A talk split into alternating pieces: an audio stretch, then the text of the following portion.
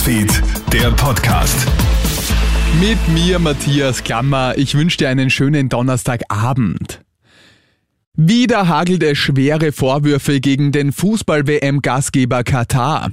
Die Menschenrechtsorganisation Amnesty International hat mit privaten Sicherheitsfirmen vor Ort gesprochen und dabei einmal mehr Berichte über Ausbeutung und Zwangsarbeit gesammelt.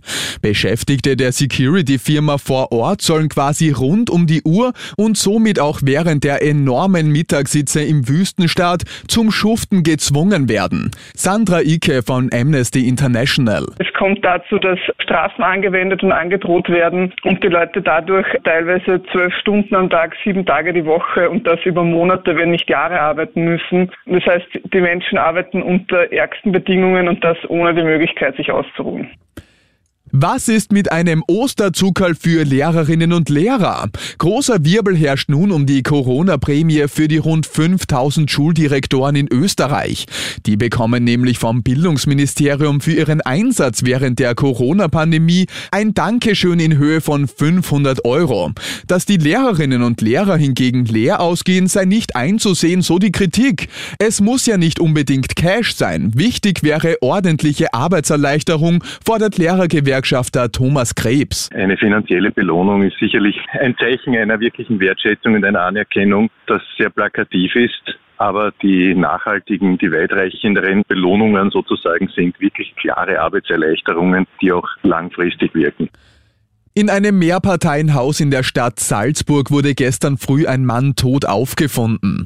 Das berichtet jetzt die Salzburger Nachrichten. Das Opfer weist fünf Messerstiche auf. Eine Obduktion ergibt, dass der Salzburger durch die Stichwunden ums Leben gekommen ist. Unter Verdacht steht ein 33-Jähriger. Er wird festgenommen. Die ganze Story habe ich dir auch online auf KroneHit.at gestellt. Die ostukrainische Großstadt Kharkiv bleibt weiter Ziel heftiger russischer Angriffe. Innerhalb eines Tages haben die russischen Truppen die zweitgrößte Stadt des Landes 48 Mal mit Raketenwerfern, Artillerie und Granaten beschossen. Prorussische Separatisten behaupten unterdessen, das Zentrum der Stadt Mariupol eingenommen zu haben. Die ukrainische Seite bestreitet das jedoch. Die Lust auf Urlaub ist zurück. Ein Drittel der Österreicherinnen und Österreicher plant allerdings keine Reise.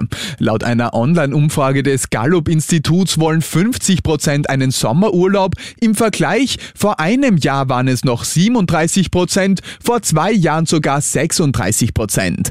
Weitere 18 Prozent sind unentschlossen. Von denen, die weg wollen, haben ein knappes Drittel bisher gebucht.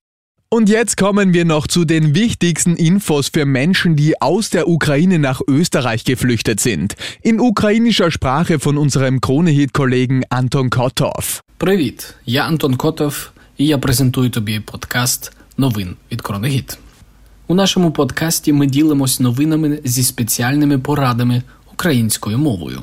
Якщо ви втекли з України, зараз перебуваєте в Австрії, то для вас і ваших близьких є багато безкоштовних можливостей для відпочинку.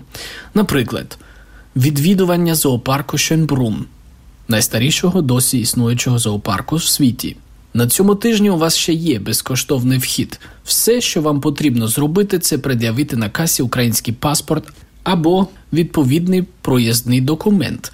І вже через кілька хвилин ви зможете помилуватись більш ніж сьома тисячами тварин на більш ніж 17 гектарах землі.